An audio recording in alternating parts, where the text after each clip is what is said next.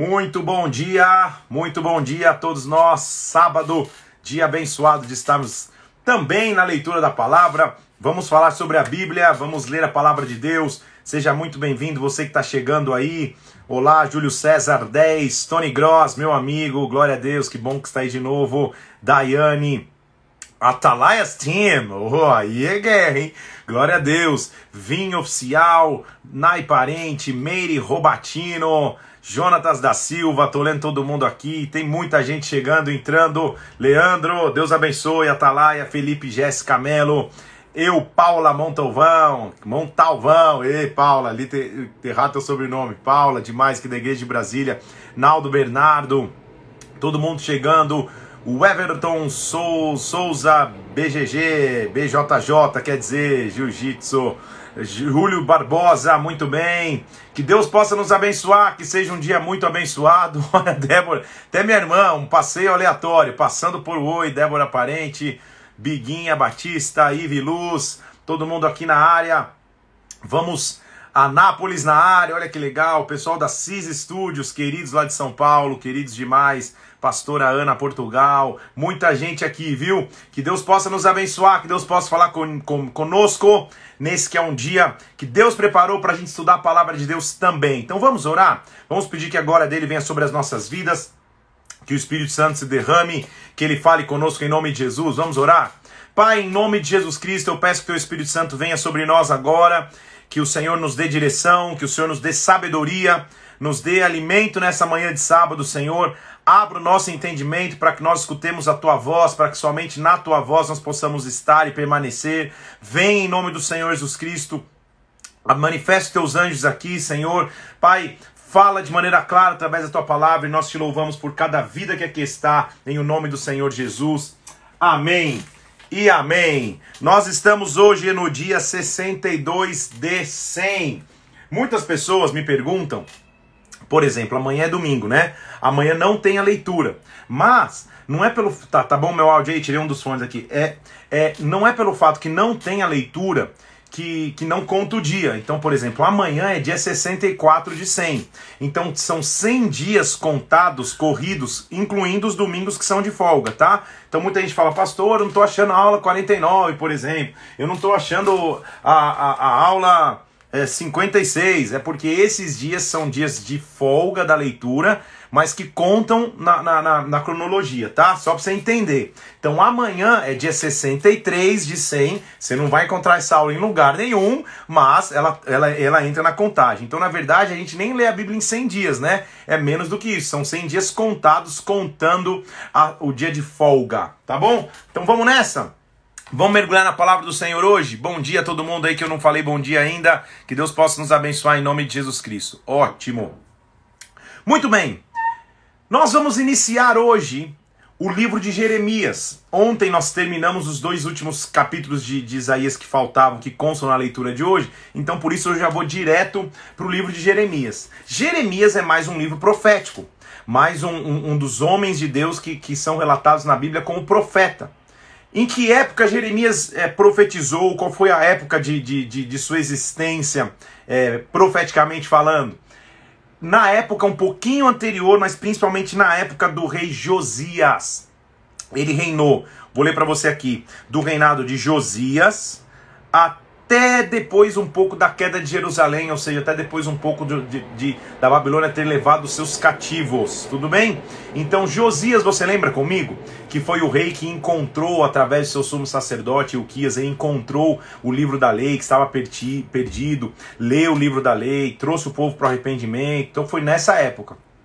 Para você entender então, que o que, que a, a nação estava muito distante de Deus na época, e principalmente na época do início do, do, do, do, ministério profético de Jeremias. Nós vamos ver Jeremias como um, como um profeta que, que insiste para trazer o povo ao arrependimento, que fala coisas duras e difíceis que Deus faria ao povo, com uma missão, com uma intenção: Deus, traga o povo ao arrependimento. Traga ao povo a que ele se prostre e se entregue de novo a Deus para que o povo se arrependa.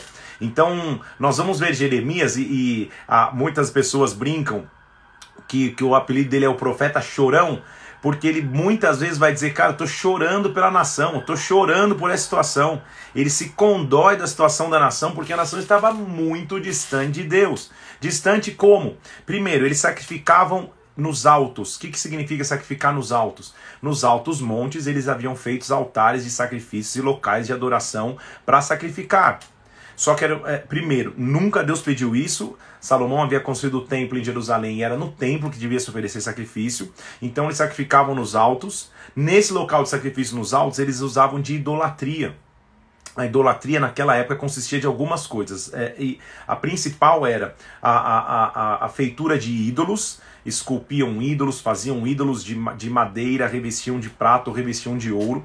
E também eles adoravam árvores frondosas, eles pegavam aquelas árvores grandes e, e, e as árvores se tornavam um símbolo de adoração. Então você vai ver várias referências aí, estou te explicando o contexto antes para você entender que tudo que ele vai falar é, é, é, o que o povo fazia, tá? Adoração a ídolos, adoração até a árvores também, a, a coisas da natureza, é, cultos em, em altos, ou seja, em locais que não era o templo, chegava ao extremo de sacrifício humano, sacrifício de filhos e filhas. Então é, era a nação estava terrivelmente amargurada, ter, ter amargurada é, é, espiritualmente falando, né? Porque eles não entendiam ou não apareciam não enxergar a, a, a, distância que eles estavam do que era do que era estar na presença de Deus. Nesse contexto, então, Jeremias vai começar a tentar trazer arrependimento para o povo é quase que uma voz solitária, não, não há muito registro de amigos, na verdade, para Jeremias. Tinha um só, que era um escrivão dele, que, que em alguns textos foi até, foi até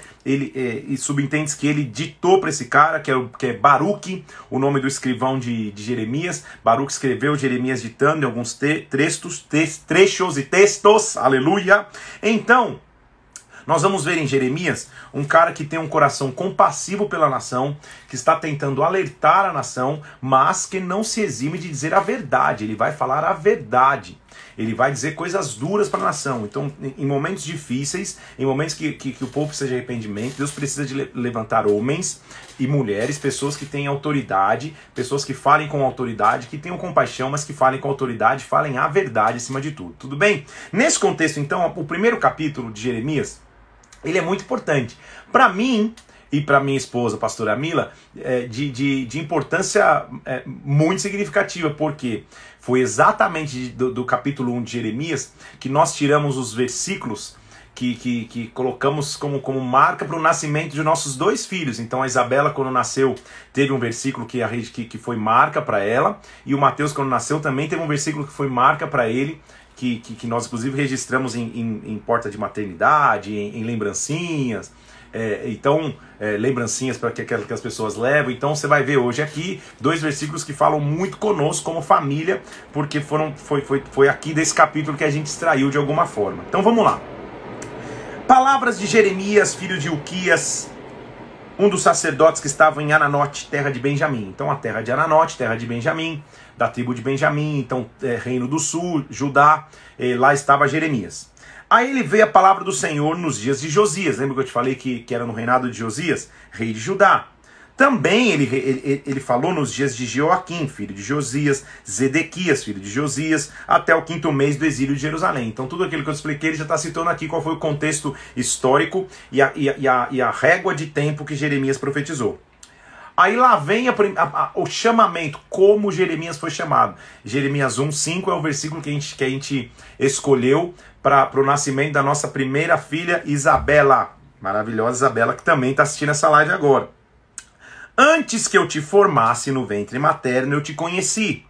Antes que saísses da madre, te consagrei e te constituí profeta às nações.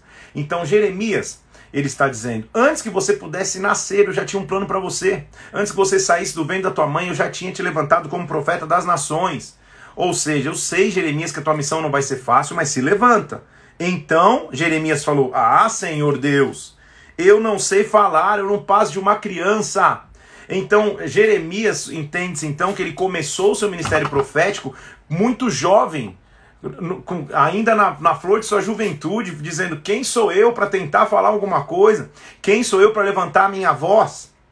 Quem sou eu para poder é, é, dizer algo sobrenatural para essa nação? Senhor, eu não passo de uma criança. E, e, e é interessante quando Deus nos chama, é, grande parte das pessoas enxerga primordialmente suas limitações, aquilo que não pode fazer, aquilo que não consegue, ao invés da voz que está chamando. Então Jeremias estava assim. Deus chegou para ele e falou: Olha, você é um profeta que antes que você saísse do ventre da tua mãe, eu já te chamei, te constituí profeta das nações. Ele fala: Eu não sou, eu não passo de uma criança, ou seja, eu sou menino, eu não sei falar nada como que eu vou fazer? Mas versículo 7, o Senhor diz assim para ele: O Senhor me disse: Não digas que eu não passo de uma criança.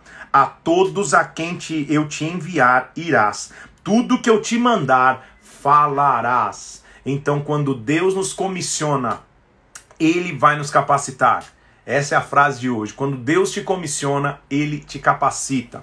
Quando Deus te comissiona, Ele vai derramar sobre ti a unção, Ele vai derramar sobre ti o propósito. Talvez você não passe de uma criança, talvez você seja imaturo, talvez você seja pequeno perto de coisas tão grandes. Deus vai te levantar, Ele vai te capacitar. Ele diz assim, versículo 8: Não temas diante deles, eu sou contigo para te livrar, diz o Senhor. Ou seja, você é como uma criança, eu vou te levar a falar para toda a nação. Não tema diante deles, eu vou ser contigo. Então o Senhor estendeu a mão, versículo 9 tocou-me na boca e disse: Eis que eu ponho na tua boca as minhas palavras. Eu te constituo sobre as nações e sobre reinos, para arrancar e derrubar, para destruir e arruinar, para edificar e para plantar. Que chamada de Jeremias top, que chamada espetacular. Jeremias, eu estou te chamando, venha. Jeremias, eu vou tocar nos teus lábios, venha. Ah, eu não passo de uma criança, nunca mais fala isso que você não passa de uma criança. O que, que a gente tem que fazer por dia de hoje?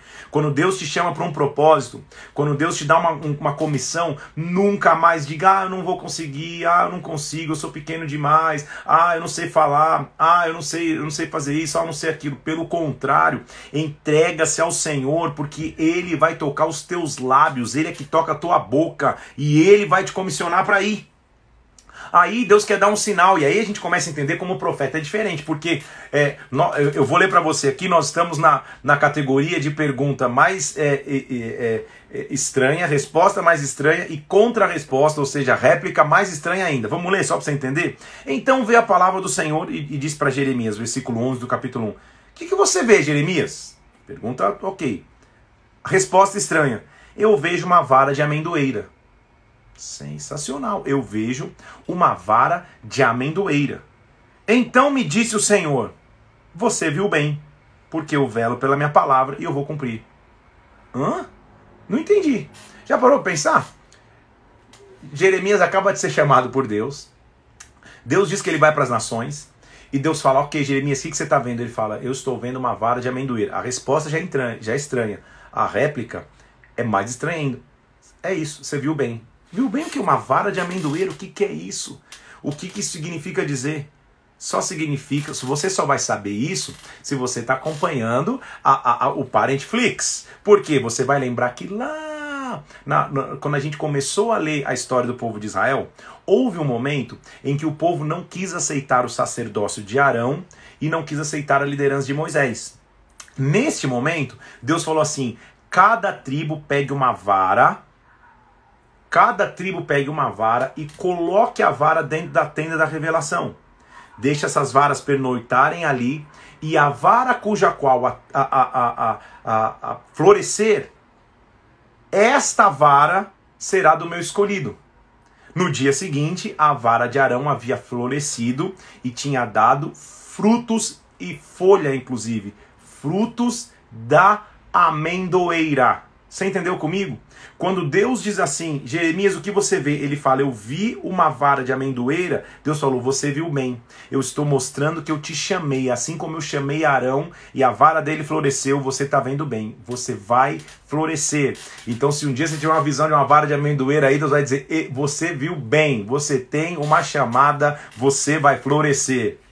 Aí Deus dá a ele a outra visão. O que, que você está vendo agora? Ah, agora?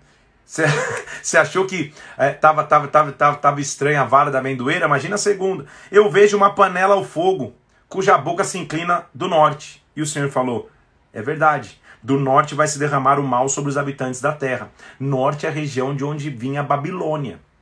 Então nós estamos em Josias. Muitos reis ainda passariam até que o, o, cativeiro na Babilônia acontecesse. Mas de novo, assim como Isaías, antes de tudo acontecer, ele já está falando o, o, é, é, que, que vai vir alguma coisa do norte que vai ser difícil. Se Ezequias tivesse escutado isso, por exemplo, ele não teria aberto o, o, os seus tesouros para a Babilônia. Só para você entender, se ele tivesse esse registro. Então vamos lá. Então eu convoco, versículo 15, os reinos das tribos do norte, elas virão e cada reino colocará o seu trono à entrada das portas de Jerusalém. Ou seja, o reino do norte vai vir para invadir, vai vir para conquistar, o reino do norte vai vir para roubar. Eis, versículo é, é, é, 17, então, cinge os seus lombos, ou seja, se prepara, Jeremias. Dispõe-te, diz tudo que eu te mandar, não te espanta diante deles. Ou seja, é uma guerra, vai ser difícil, mas avança. Lembra que eu te falei que nós encontramos em Jeremias capítulo 1, versículos para os nossos filhos? Foi uma coincidência divina? Então, Jeremias 1, 5 para nossa filha Isabela, que já te mostrei. Agora, é, o nosso filho Mateus, Deus nos deu dois versículos: Jeremias 1, 18 e 19. Eu te ponho por cidade fortificada por coluna de ferro, por muros de bronze, ou seja, eu te fortaleço contra todo o país, contra os reis de Judá, contra os seus príncipes. Olha o versículo 19. Pelejarão contra ti, mas não prevalecerão, porque eu sou contigo, diz o Senhor, para te livrar. Se você conhece um pouco do testemunho de como foi a gravidez da pastora, é, é, tendo que tomar injeções todos os dias, tendo que fazer repouso praticamente os nove meses, você vai entender a profundidade desse versículo pra gente. Pelejarão contra ti, mas não prevalecerão, porque eu sou contigo, diz o Senhor, para te livrar. São promessas que Deus nos dá nas Escrituras, tudo bem? Então não importa a, a, dificuldade da tua missão, Jeremias, vão lutar contra você, mas não vão prevalecer, eu sou contigo. Então nós vamos agora começar a ver então.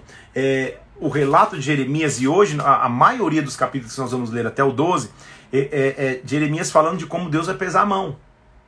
Diferentemente do que lemos em Isaías, que no mesmo capítulo ele fala o que Deus vai fazer e também fala da redenção, Jeremias ele passa parte do tempo só falando o que, o que vai acontecer de ruim. Por isso que ele sofreu tanta perseguição. Mas ele tava, Deus estava dizendo: fala o que eu colocar na tua boca.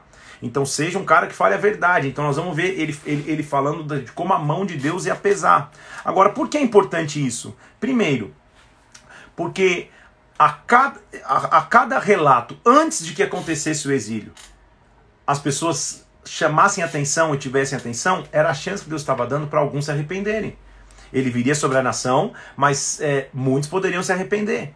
Então Deus nunca vai fazer algo sem antes alertar através de seus profetas. E principalmente quando diz respeito ao julgamento, quando diz respeito à sua mão pesando sobre uma nação. Então ele estava avisando: olha, gente, eu avisei antes, eu estou avisando antes, estou avisando antes, ninguém está se preocupando muito, mas eu estou avisando. Aí então nós vamos entrar em Jeremias capítulo 2, vamos ler lá. Ele vai falar como Deus ama, mas como o povo é rebelde. Ele diz assim, versículo 2: Vai e clama aos ouvidos de Jerusalém.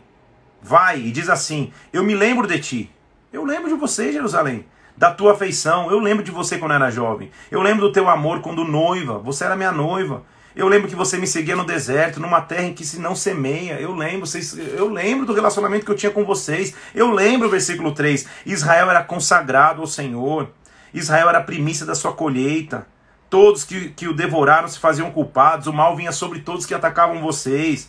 Escutem a palavra do, do Senhor, escutem as famílias de Israel. Olha que Deus fala, olha, olha como Deus pergunta sinceramente para o povo. Ele diz assim: Assim diz o Senhor, versículo 5: Que injustiça acharam vossos pais em mim, para de mim se afastarem, indo após a nulidade dos ídolos e se tornando nulos eles mesmos? Ou seja, o que, que eu fiz para vocês? É isso que Deus estava perguntando para Jerusalém, para Judá.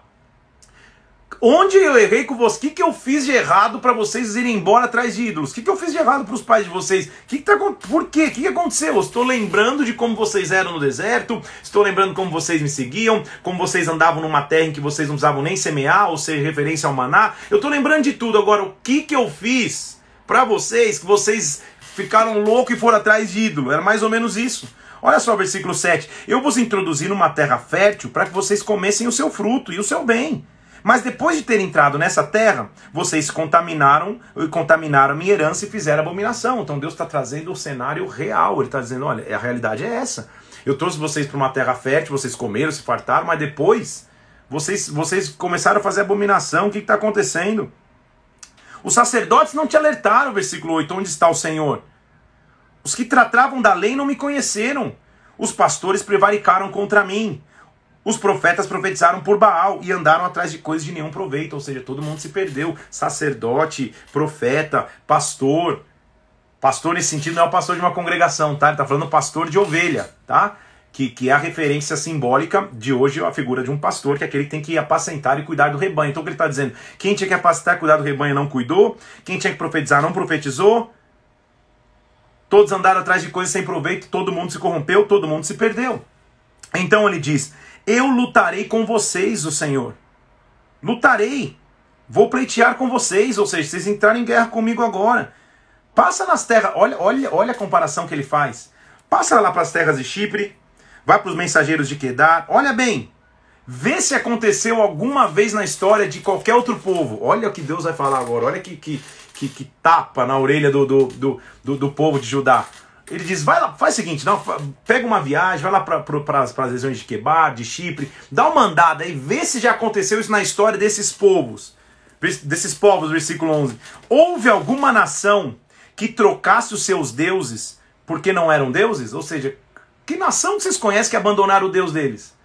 Pelo, eh, ruim ou mal, ruim ou mal, né, não é ruim ou bem, ruim ou mal, essas nações aí que têm seus ídolos, pelo menos elas são fiéis a esses ídolos. É isso que ele estava dizendo, cara, vocês, que, que, histórico há de nação que abandonou o seu Deus? Dá uma olhada aí, ele está dizendo, por que, que vocês abandonaram o Deus de vocês? Todavia, versículo 11, o meu povo trocou a sua glória por aquilo que não é de nenhum proveito.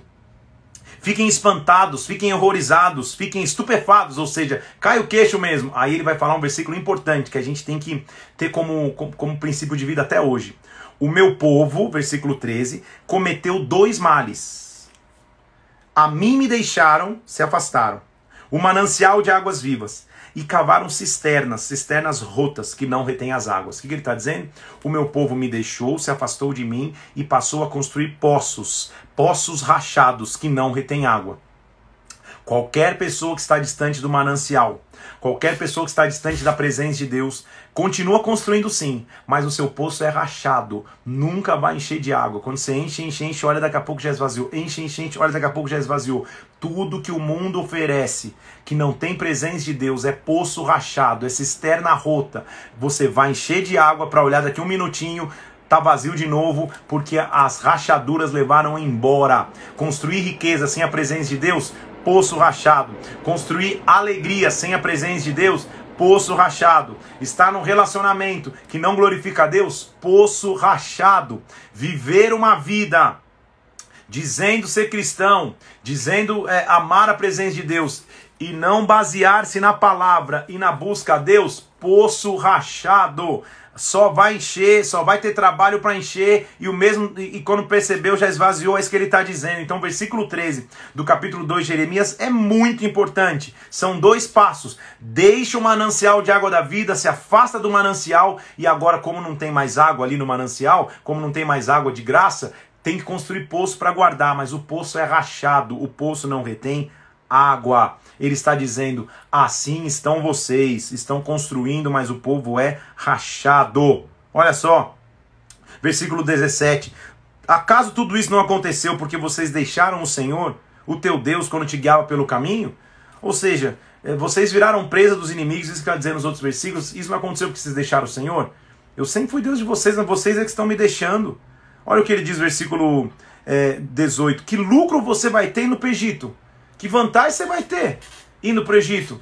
E Egito, para gente, igreja, é igreja. Eu tô achando que tá na igreja, mas tô, né? Onde, onde mais estão. É, Egito, para gente, pessoal, é, é, é, a figura do pecado. Então ele está dizendo que lucro você vai ter voltando para o pecado? Que lucro você vai ter se entregando ao pecado? Versículo 19: A tua malícia te castigará, tuas infidelidades te repreenderão. Aí ele vai dizendo como, como que Israel adorou, adorou a Baal. E como eu te disse, Jeremias ele não alisa no discurso porque ele vai começar, inclusive, a fazer agora a, a equivalência ou a comparação de uma esposa que adultera. Ele vai comparar a, uma maneira que, que, que Jerusalém, que Judá está se relacionando com Deus, com uma esposa adúltera, com uma mulher que adulterou de seu esposo. Ele, olha o que ele vai dizer, olha lá. É, Ainda muito eu quebrava o teu jugo, eu rompia tuas ataduras. Ou seja, eu, eu, te, eu sempre te libertei, mas você dizia: Não, não quero te servir.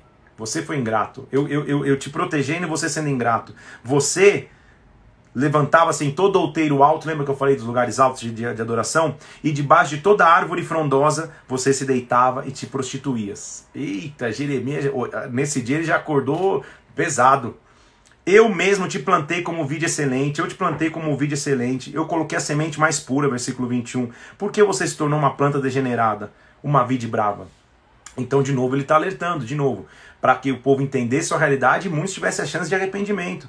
Então se, se liga aí, ele está dizendo, mesmo que você se lave com salitre e amontois, você fala, o que, que é isso? Salitre e amontois? Aleluia, que mistério é esse? Essa é um vegetal mineral que usado, usados como limpeza, como um sabonete. Então vamos lá, mesmo que você se lave com é, Dove ou Febo, sei lá, mesmo que você se lave com Nivea e Lux, sei lá qual é o teu sabonete, a tua mácula da iniquidade vai continuar perante mim. Não adianta se lavar com sabonete, ou seja, não adianta se lavar com coisa natural. Não é assim que você vai se purificar. Como você pode dizer eu não estou maculado, eu não estou manchado? Vocês não estão andando atrás dos balaíns? Versículo 23. Olha o teu raça no vale, olha o que você está fazendo. Olha o que está acontecendo, como versículo 26, como se envergonha o, lador, o ladrão quando ele é apanhado, assim vão se envergonhar os da casa de Israel, seus reis, seus príncipes, sacerdotes e profetas, vão passar vergonha porque vocês estão dizendo que um pedaço de madeira é teu pai, que um pedaço de pedra te gerou. Vocês estão, vocês estão, vocês estão adorando a ídolos. Meu Deus, olha o que ele está dizendo. Onde estão os teus deuses para que eles se levantem, se eles podem te livrar? Versículo 28, no dia da angústia. Porque os deuses, ó Judá, são tantos quanto as suas cidades. Cadê os teus deuses no dia da angústia para livrar vocês? Por que, que vocês vão clamar a mim? É isso que ele está falando. Clama aí para o pedaço de madeira, de, de pedra que vocês levantaram Olha o que ele está falando. Ó oh, geração, versículo 31. Ó oh, que geração! Considerai a palavra do Senhor. Será que eu tenho sido para Israel um deserto? Será que eu fui mal com vocês? Ou uma terra mais espessa, escuridão? Por que, diz o meu povo, nós somos livres, jamais tornaremos a ti? Por que estão dizendo agora que a gente está vivendo em liberdade? Agora que a gente faz o que a gente quer? Por que? Onde eu fui deserto para vocês? Então Deus está tentando é, é, trazê-los ao senso através de Jeremias. Cara, onde eu errei com vocês? Por quê? Uma das maneiras que o inimigo tem de nos fazer é, é, paralisar, de nos fazer é, viver em iniquidade, é quando a gente se revolta com a vida, se revolta com tudo, com todos e até com o próprio Deus. Então eles estavam dizendo, Deus estava dizendo assim, cara, onde, cara, né? Deus estava falando, gente, onde eu fui errado com vocês? Onde eu fui deserto com vocês? Pelo contrário. Agora, Acaso se esquece a virgem de seus adornos ou a noiva de seu cinto? Ou seja, acaso uma moça virgem deixa de se arrumar, se, se pre preparando para o casamento? Ou uma noiva deixa de, de, de se preparar para se casar? Mas o meu povo se esqueceu de mim por dia sem conta. Que triste ler esse relato, por isso que Jeremias é um profeta chorão. Você vê que daqui a pouco ele chora por, por, por Israel. Como que você se dispõe bem os teus caminhos para buscar o amor, hein? Como que você está infiel com um monte de gente aí, né? Versículo 33 pois até mulheres perdidas ensinaste, ou seja, vocês estão vivendo igual uma mulher que busca amor em qualquer lugar. Na hora dos teus vestidos se achou sangue de pobres inocentes. Você continua dizendo, versículo 35, eu estou inocente, ah, Deus não está irado comigo não. Eu entrarei em juízo contigo, porque você está dizendo que não pecou.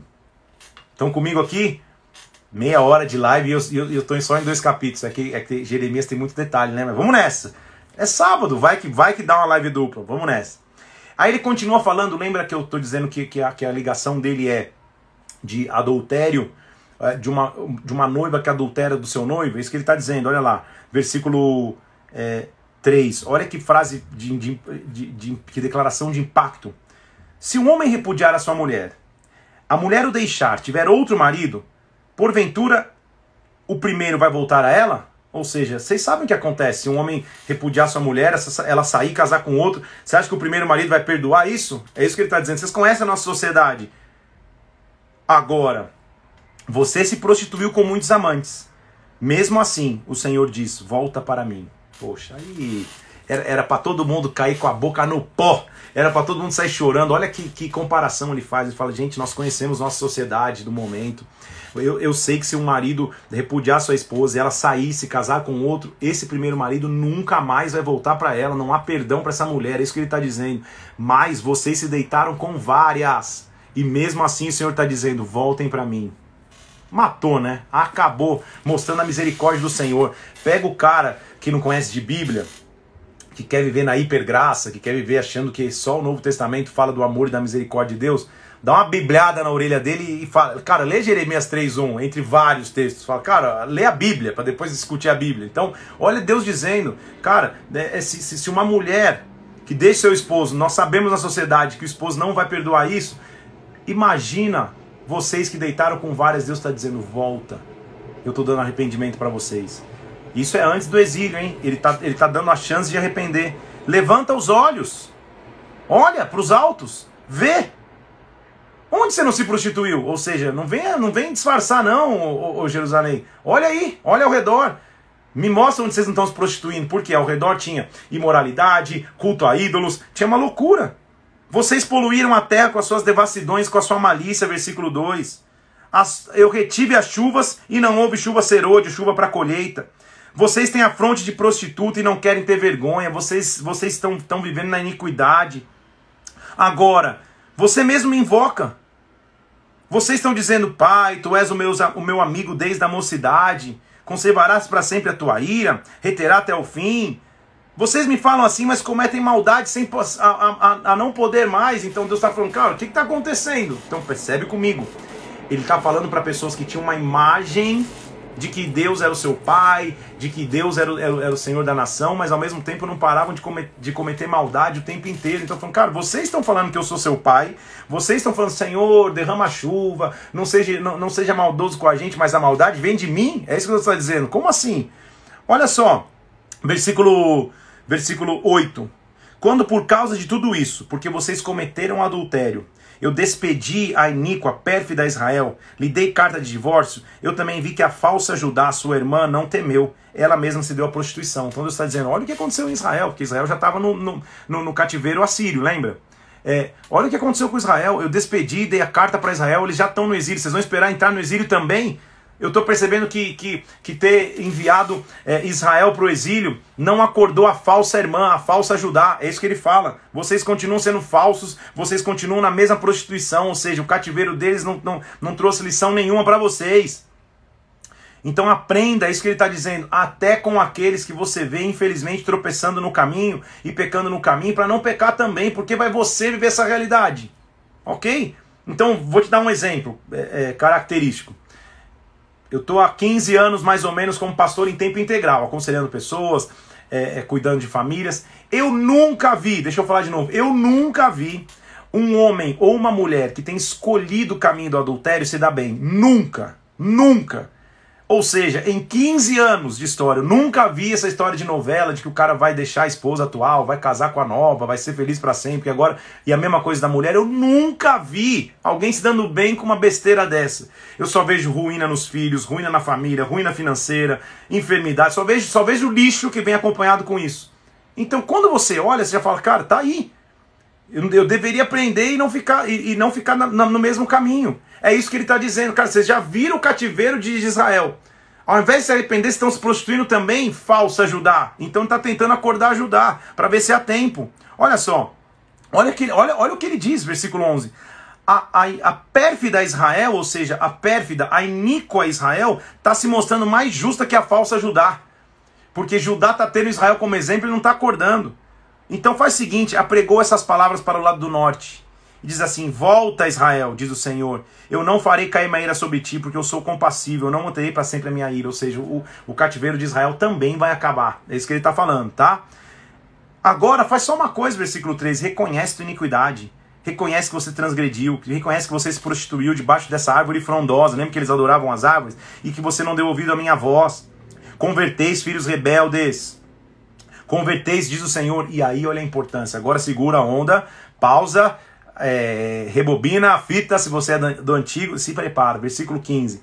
Eu darei a vocês pastores segundo o meu coração, que vos apacentem com conhecimento e com inteligência. Então agora ele já está antes o pastor que era de ovelha, ele está fazendo, ele já começou a analogia. Eu vou dar a vocês pastores segundo o meu coração, que vão guiar vocês com sabedoria e inteligência. Essa tem que ser a oração de cada pastor. Essa é a minha oração todos os dias. Senhor, me dá que eu, que eu seja segundo o teu coração e que eu guie o povo com sabedoria e conhecimento, com conhecimento e com inteligência. Inteligência é a palavra hebraica shachal, ou shakal, que significa inteligente para pensar, observar, ponderar e raciocinar inteligente para pensar, ponderar, raciocinar. Então, esse, esse pastor é aquele que pondera, que tem estratégia, que raciocina, que não fala de bate-pronto, que, que entende a situação, mas guia o povo. Então, ele está dizendo: Eu vou dar a vocês a inteligência inteligência para ponderar, raciocinar, chegar a conclusões. É a sabedoria, a mesma raiz que Salomão recebeu.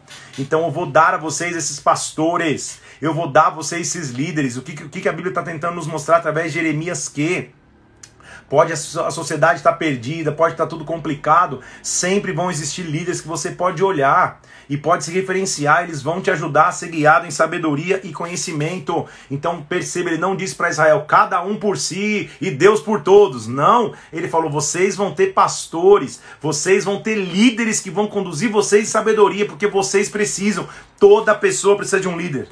Tudo bem?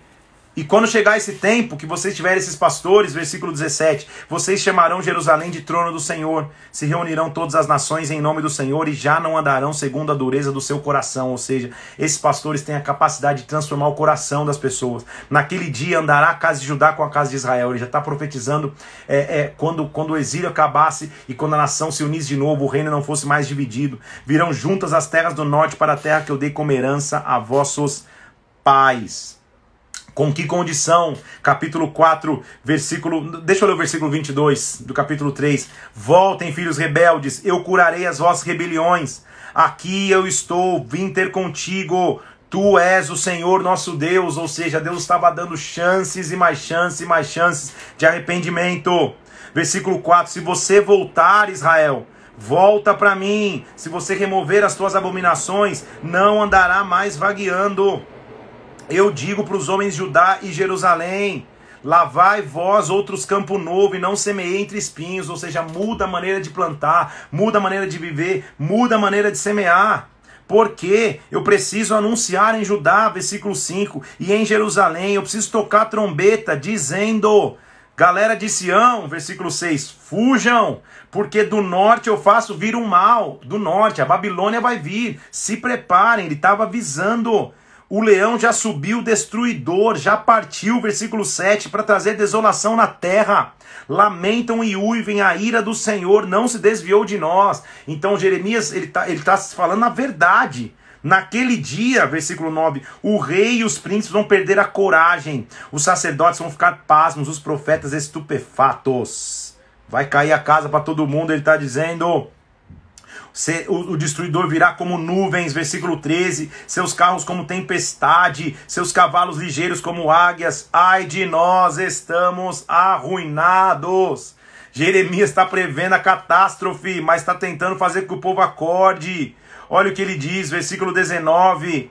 Olha como ele, como, ele intercede pelo povo. Ele diz assim: Ah, meu coração, meu coração, eu me contorço em dores ah, paredes do meu coração, meu coração se agita, não posso calar, porque ouves, ó minha alma, o som da trombeta, o alarido de guerra. Então ele estava dizendo: haja coração, amigo. Ele estava falando como esse narrador famoso: haja coração, meu Deus, meu coração está doendo, porque eu já estou vendo, não consigo, não consigo nem mais me aquietar, porque eu já estou ouvindo o som da trombeta do povo que vem roubar a gente. Golpe sobre golpe se anuncia versículo 20, versículo 22, por, mas mesmo assim o meu povo está louco, já não me conhece. São filhos nécios e não são inteligentes, são sábios para o mal e não sabem fazer o bem. Olha a terra, ela está sem forma e vazia.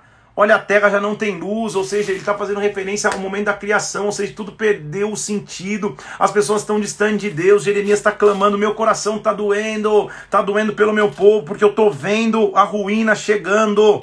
Assim diz o Senhor, versículo 27, toda a terra será assolada, mas eu não a consumirei como todo, ou seja, Deus ia deixar um remanescente. Por isso que, que, que Jeremias não parava. Tá aqui comigo? Então, quando você pensar assim, poxa, o mundo está perdido, é, há muita morte, há muita corrupção, há muita tramóia, há muita coisa que eu não sei de bastidores, continua fazendo a tua parte, pregando a palavra, amando o próximo, falando a verdade é, é, é, é para quem você tiver que falar a verdade, vivendo a essência do evangelho, porque sempre vai ter um remanescente fiel. É para isso que Jeremias não parava. Ele continuava falando para que os remanescentes se levantassem e para aqueles que estavam em iniquidade tivessem a chance de se arrepender. Só que era, era, era, fácil? Claro que não. Ele sentia fisicamente, meu coração está doendo, as paredes do meu coração estão doendo de ver o que vai acontecer com o meu povo. Olha o que ele diz, versículo 31. Ai de mim, porque a minha alma desfalece por causa dos assassinos. Ele sabia que ia ser ruim, ele sabia que o negócio ia azedar. Olha só o que ele diz. É, Jerusalém e Judá estão em pecado. Ele, lembra que eu te falei do, do, do 2 ao, ao 12, ele vai só falar dos pecados de Jerusalém? Volta às ruas, busca nas praças Vê se você encontra alguém, versículo 1 do capítulo 5. Vê se pelo menos tem um homem que pratica a justiça ou busca a verdade e eu lhe perdoarei a ela. Ou seja, tenta achar um, pelo menos, que ainda continua a verdade para ver se Deus pode nos perdoar. É isso que Jeremias está tentando dizer. De comum acordo, versículo 5, quebraram o jugo, romperam as suas algemas, não querem mais ter aliança comigo, não querem mais caminhar comigo, com, com isso. Versículo 7, Jesus, eh, Deus está dizendo: Como vendo isso eu perdoaria? Como que eu posso perdoar? Como que eu não vou que, eu não vou permitir o exílio? Como que eu não vou colocar minha mão sobre o povo? Como? Vocês estão distantes de mim, então de novo, clamor para arrependimento. Deixam a mim, juram pelos que não são deuses, estou lendo o versículo 7. Adulteraram e em casa de meretrizes se ajuntam em bandos, vocês estão em prostituição. Vocês são como garanhões bem fartos, correm de um lado para o outro na sua imponência, rinchando a mulher de seu companheiro, imoralidade sexual agora. Então, olha como a nação estava pervertida. Até profetas, versículo 13, não passam de vento, porque a palavra não está com eles, suas ameaças se cumprirão contra eles mesmos. Então, até profeta profano existe, até gente profanando as escrituras existe meio semelhante aos tempos em que vivemos? Totalmente, porque essa é a essência da humanidade, mas sempre Deus vai levantar pastores e líderes segundo o seu coração para guiar o povo. Então não é porque existiam naquela época profetas que profetizavam vento que todos os profetas estavam condenados, haja vista que Jeremias está se levantando. Não é porque existiam pastores que não cuidavam do, do, dos seus rebanhos que Deus não levantaria pastores segundo o seu coração. Tá entendendo comigo? Não está de todo perdido, porque Deus sempre tem um plano de redenção. É isso que ele está dizendo. Tudo bem? Olha só o que ele continua dizendo. Quando tudo isso acontecer e a casa cair, sabe o que vocês vão fazer ainda? Versículo 19. Vocês vão perguntar: por que o Senhor nos fez isso? Por que o Senhor nos fez essas coisas? Agora escuta, povo insensato, versículo 21. Vocês não têm entendimento, vocês têm olhos não veem, vocês têm ouvidos e não escutam. Vocês são povo, versículo 23, de coração rebelde, vocês se rebelaram e foram embora. Ninguém fala para temer ao Senhor. Agora, versículo 29. Eu não castigaria essas coisas, eu não me vingaria de uma nação como essa coisa espantosa e horrenda se anda fazendo na terra. Então Deus tá, tá ele está anunciando antes o que ia acontecer, justamente porque o povo não se posicionava. Aí lá vem ele no capítulo 6 dizendo: Jerusalém vai ser sitiada, Jerusalém vai cair. Filhos de Benjamim, do meio de Jerusalém, toca a trombeta e avisa: do lado do norte vem um grande mal, uma calamidade. Versículo 2: A formosa filha de Sião vai ficar em ruínas. O Senhor já está dizendo: corta as árvores, levanta tranqueiras contra Jerusalém para os inimigos, né?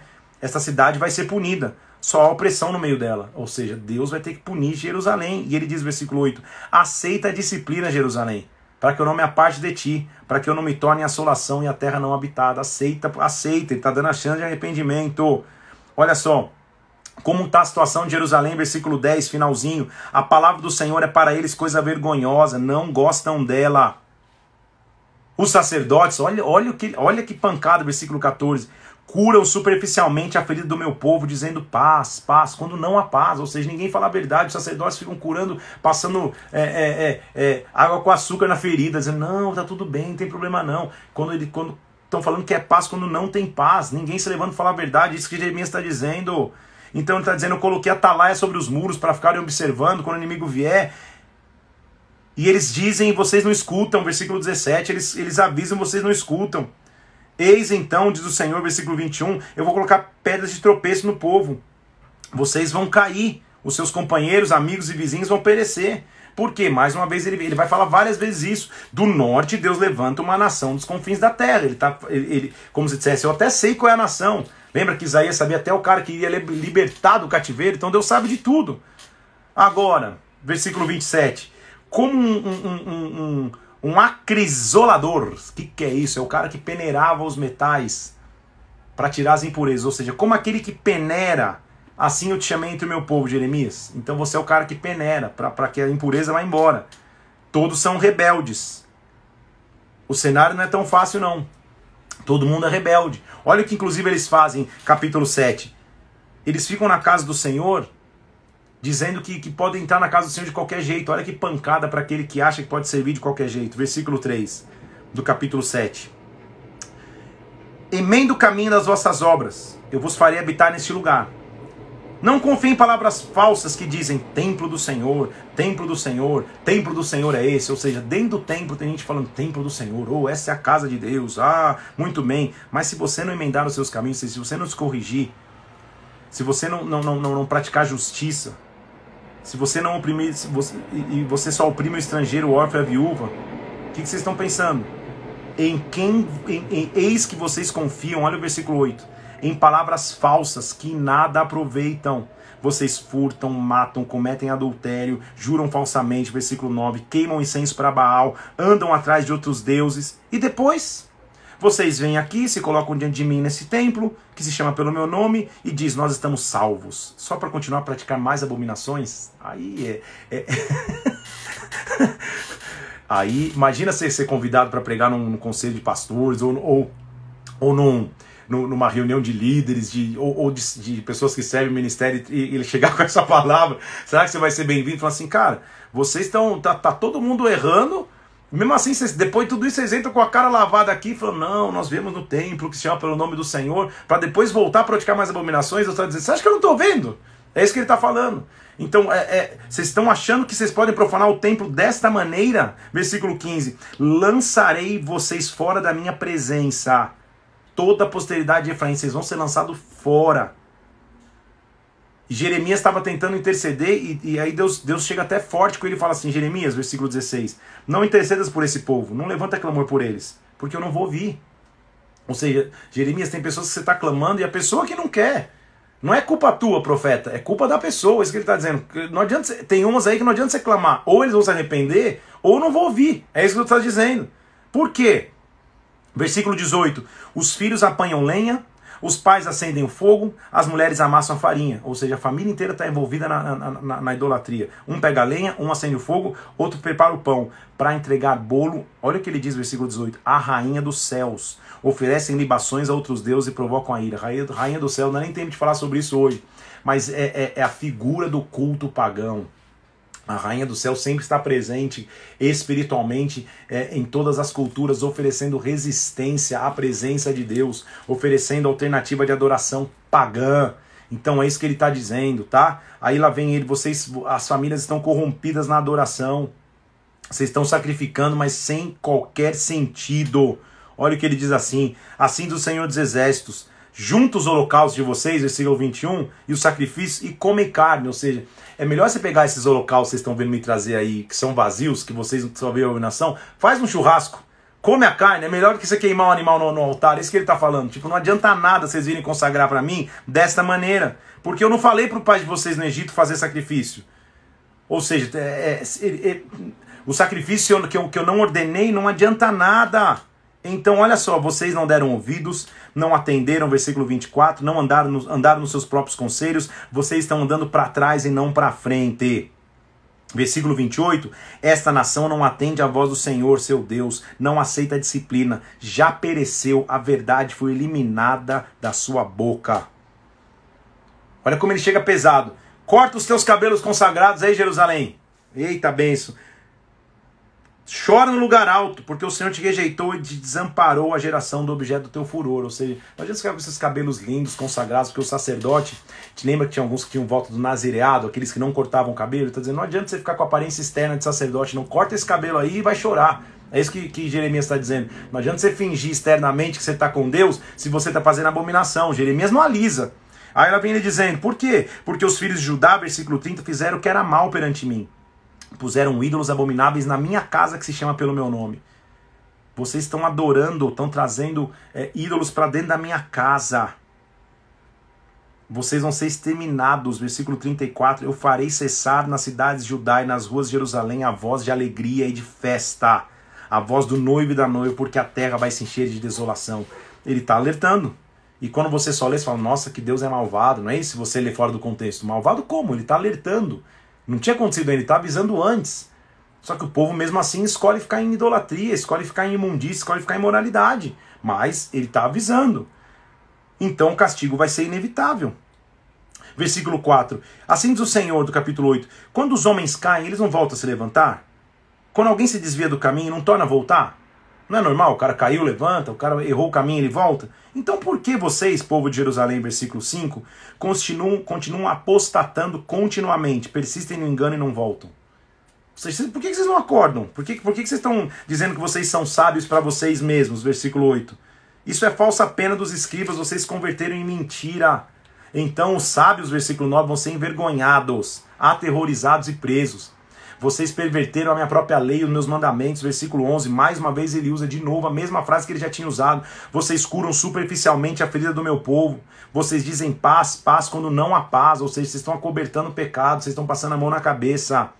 Vocês vão ser envergonhados porque cometem abominação sem sentir vergonha. Não sabem que coisa é se envergonhar mais. Vocês estão petrificados. Versículo 15: Espera-se a paz e não há nada bom. O tempo da cura vai chegar o terror. Eita, vocês vão esperar a cura, vai chegar o terror. Sangue de Jesus Cristo. O profeta chega num ponto que ele se desespera e fala: Senhor, versículo 18, se eu pudesse me consolar da minha tristeza, meu coração desfalece dentro de mim. Por isso que ele é o profeta chorão, olha só. A voz do clamor, Senhor, o Senhor não está em Sião. Porque me provocaram a ira, porque fizeram imagem de escultura, meu Deus. Já passou a colheita, já acabou o verão, a gente não foi salvo, ou seja, o povo não se arrepende. Eu estou quebrantado pela ferida do meu povo, eu estou de luto. O espanto se apoderou de mim. Não há bálsamo em Gileade. Gileade era um local que produzia é, é, bálsamos medicinais, curativos. Não há médico lá. Por que, que a, a, ferida do meu povo não, não curou? Ou seja, por que, que o pessoal não se arrependeu? Jeremias está assim. Eu já estou aqui há oito capítulos gastando a garganta e ninguém se arrepende. Ele chega no momento que ele fala: parece que eu estou falando sozinho. Versículo 6, vivem no meio do capítulo 9. Não, deixa eu ler o capítulo 9, 1. É, a minha cabeça se transformou em água, os meus olhos em fonte de lágrimas, eu choro de dia e de noite, os mortos da filha do meu povo. Ele começa a chorar pelo povo, por isso que ele é o profeta chorão. Versículo 6, eles vivem no meio da falsidade, pela falsidade se recusam a conhecer o Senhor, então Deus vai ter que prová-los. Olha o que Deus diz no versículo 9: será que por essas coisas eu não os castigaria? Será que eu não me vingaria com uma nação como essa? Deus está dizendo, não tem, não, não, não tem outra opção. Assim diz o Senhor dos Exércitos. Olha o versículo 17. Chama as carpideiras para que venham. Carpideira eram era, era as mulheres que, que eram pagas para chorar nos velórios, só para você entender. É uma profissão. Elas choravam, elas pranteavam, ficavam pranteando o tempo inteiro, porque os enterros demoravam dias lá em Israel, então para o clima ficar sempre assim, pô, que cara querido, que, que, que, que, que, que pranto por essa morte. Então ele tá, chama, chama as mulheres que são pagas para chorar nos velórios, pode chamar, porque vai ser tempo de choro agora. As mães, inclusive, ensinam as filhas a chorarem, porque agora Versículo 21. A morte subiu pelas janelas e entrou nos palácios. Exterminou as ruas, crianças, jovens das praças. Ou seja, Deus vai vir com sua punição. Deus vai vir com sua punição, porque vocês não conhecem a glória de Deus. Olha só, assim diz o Senhor, que o sábio, versículo 23, não fique glorioso na sua própria sabedoria, nem na sua força, mas quem se gloriar, olha, olha, olha a dica que ele dá, se gloria em uma coisa, se glorie em me conhecer e saber que eu sou o Senhor e faço misericórdia, juízo e justiça na terra. Essas coisas eu me agrado. Então, gente, já, se vocês querem se gloriar, se gloriem no Senhor. Capítulo 10, ele vai mostrar a diferença entre o Senhor e os ídolos. E ele diz: olha que os ídolos são. Versículo 5: Os ídolos são como um espantalho em pepinal, não podem falar. Olha que, que, que, que comparação legal. É igual um espantalho lá, eles são parados necessitam quem os leve porque não sabem andar. Não tenha medo desses ídolos, eles não podem fazer mal, não está também neles o bem, ou seja, é só uma imagem, não vale para nada. Por que, que vocês continuam adorando a isso? O Senhor, versículo 10, verdadeiramente é Deus. Ele é o Deus vivo e Rei eterno. Do seu furor treme a terra, as nações não podem suportar sua indignação. O Senhor, versículo 12, fez a terra pelo seu poder, estabeleceu o mundo por sua sabedoria, com a sua inteligência ele estendeu os céus. Ele é o Senhor. Ele é o Senhor, por que vocês continuam adorando?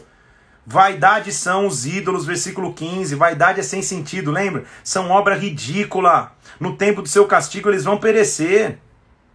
Então olha o que ele diz assim, ó, é, versículo é, 23, eu sei que para o Senhor não que, que não perdão, eu sei, Senhor, que não cabe ao homem determinar o seu caminho. Não é ele que dirige os seus passos, Senhor. Me castiga, mas não me reduzas ao nada. Ou seja, Senhor, nós estamos violando, não sou eu que tenho que determinar. Eu sei que, infelizmente, Judá vai ter que passar por isso. Porque, versículo 3 do capítulo 11: Maldito o homem que não atenta para as palavras dessa aliança. Maldito ele. Versículo 13: Porque Judá, segundo o número das tuas cidades, são os teus deuses. Vocês têm tantos deuses quanto você tem cidades. Vocês, vocês, vocês agora se levantaram altares para vergonhosa coisa, ou seja, vocês estão queimando incenso para Baal. Porque o Senhor dos Exércitos plantou e pronunciou mal contra ti, versículo 17, pela maldade da casa de Israel e Judá, pelas coisas que vocês queimaram a Baal. Aí você fala, pô, glória a Deus. Então, no, no, na cena seguinte, nós vamos ver é, o povo chorando, rasgando a roupa. Sabe o que aconteceu? Quiseram matar Jeremias. Fizeram uma artimanha para matar Jeremias por tudo isso que ele estava dizendo. Olha só. Jeremias está dizendo versículo 18: O Senhor me deixou saber, eu soube. O Senhor me viu as suas maquinações. Ou seja, vocês estão artimanha, é uma artimanha como, como, como, como, como mim, né? Eu era manso e cordeiro, eu estava sendo levado para um matadouro. Eu não sabia que faziam, tramavam projetos contra mim. Eu não sabia que estava acontecendo isso. Agora, assim diz o Senhor, versículo 21, acerca dos homens de Ananote que procuram a tua morte. Ou seja, é, Jeremias, pedir a tua cabeça aí, cara. Vão te matar por isso que você está falando. Ao invés de se arrependerem, pelo contrário, querem te matar para você parar de falar. Eu vi a armação. Eu sei que tem pessoas dizendo para você não profetize no nome do Senhor, para que você não morra. Mas, assim do Senhor, eu os punirei, versículo 22. Os jovens vão morrer à espada, vão morrer de fome. Eu farei vir mal sobre os homens de Ananote no ano da sua punição. Ok? Então Jeremias estava sendo perseguido, ele até se queixa, ele fala: Senhor, é justo quando eu entro contigo numa luta, eu falarei dos teus juízos, mas por que, que prospera no meu caminho os perversos? Por que, que eles vivem em paz? Ele começa a entrar num conflito, ele fala assim: o que está acontecendo? Eu estou aqui falando a tua verdade, estou ameaçado de morte. Por que, que o perverso vive em paz? Por que, que ele continua vivendo como se nada tivesse acontecendo? A resposta de Jesus, de Jesus, de Deus, para Jeremias é o consolo apostólico. que Jeremias estava chorando, Senhor, por quê? Querem me matar, estou sendo perseguido, estou falando a tua verdade, e o cara parece que, que, que vive igual. Olha a resposta do Senhor para Jeremias. Vê, se, vê, vê esse consolo apostólico. Jeremias, versículo 5. Se você se cansa correndo com homens que estão a pé, como você vai competir com aqueles que estão andando a cavalo? Se você na terra de paz não está seguro, o que, que você vai fazer quando estiver na floresta do Jordão? Ou seja, Jeremias, se você com essa pequena lutinha já está se cansando, e quando eu te colocar diante dos grandes? E quando eu te colocar diante de grandes propósitos, o que, que você vai fazer? Olha que consolo apostólico. Então não é pastoral esse, esse consolo de vem cá, não, Jeremias, chora mais um pouco, não. Jeremias, vamos lá, meu filho. Se você está cansado, lutando com um cara que tá a pé, imagina quando eu te colocar naqueles que andam a cavalo, ou seja, imagina quando eu te colocar diante de mais poderosos ainda. Vamos lá. Em outras palavras, Jeremias, sem mimimi, sem choro, levanta a cabeça e vamos. Se você ainda quando tem paz já tá chorando, imagina o que vai acontecer quando você estiver diante da floresta do Jordão. Eu vou castigar, eu vou, eu vou trazer castigo. Versículo, é, é, vou ler aqui o versículo é, 13. Eu vou castigar. Eles vão semear trigo vão colher espinhos. Eu vou trazer a brasa da minha ira, diz o Senhor. Fique tranquilo. Depois de haver-as arrancado, eu vou me compadecer deles, eu vou os fazer voltar, mas eu estou no controle. Eu vou continuar cuidando. Meu Deus, quanto conteúdo no primeiro dia de Jeremias. Quanta coisa na, na, na primeira história de Jeremias para nós. O que, que nós temos que extrair? Fale sempre a verdade, se levante para fazer a obra de Deus. Mesmo em meio à iniquidade, mesmo em meio à perdição, à circunstância, se levanta como voz que adora o Senhor, que entra no templo, mas não entra com abominação. Se levanta com o entendimento. Deus me chamou como profeta às nações e eu vou sempre falar a sua verdade e seu poder. Amém? Falta só um minuto para terminar essa live, que Deus te abençoe, que você tenha um domingo abençoado. Amanhã, 10 horas da manhã, tem drive culto na porta da Bola de Neve de Brasília. Acompanhe ao vivo aqui no meu Instagram. Que Deus te abençoe. Isso, a Bíblia, a, a, a, a Mila dizendo que Jeremias também é um versículo do nosso casamento. É isso mesmo, Jeremias marcou nossa história. Que Deus te abençoe, em nome do Senhor Jesus. Um abraço, estamos firmes no propósito. Fica na paz de Cristo. Até segunda-feira. Deus te abençoe em nome de Jesus. Um abraço.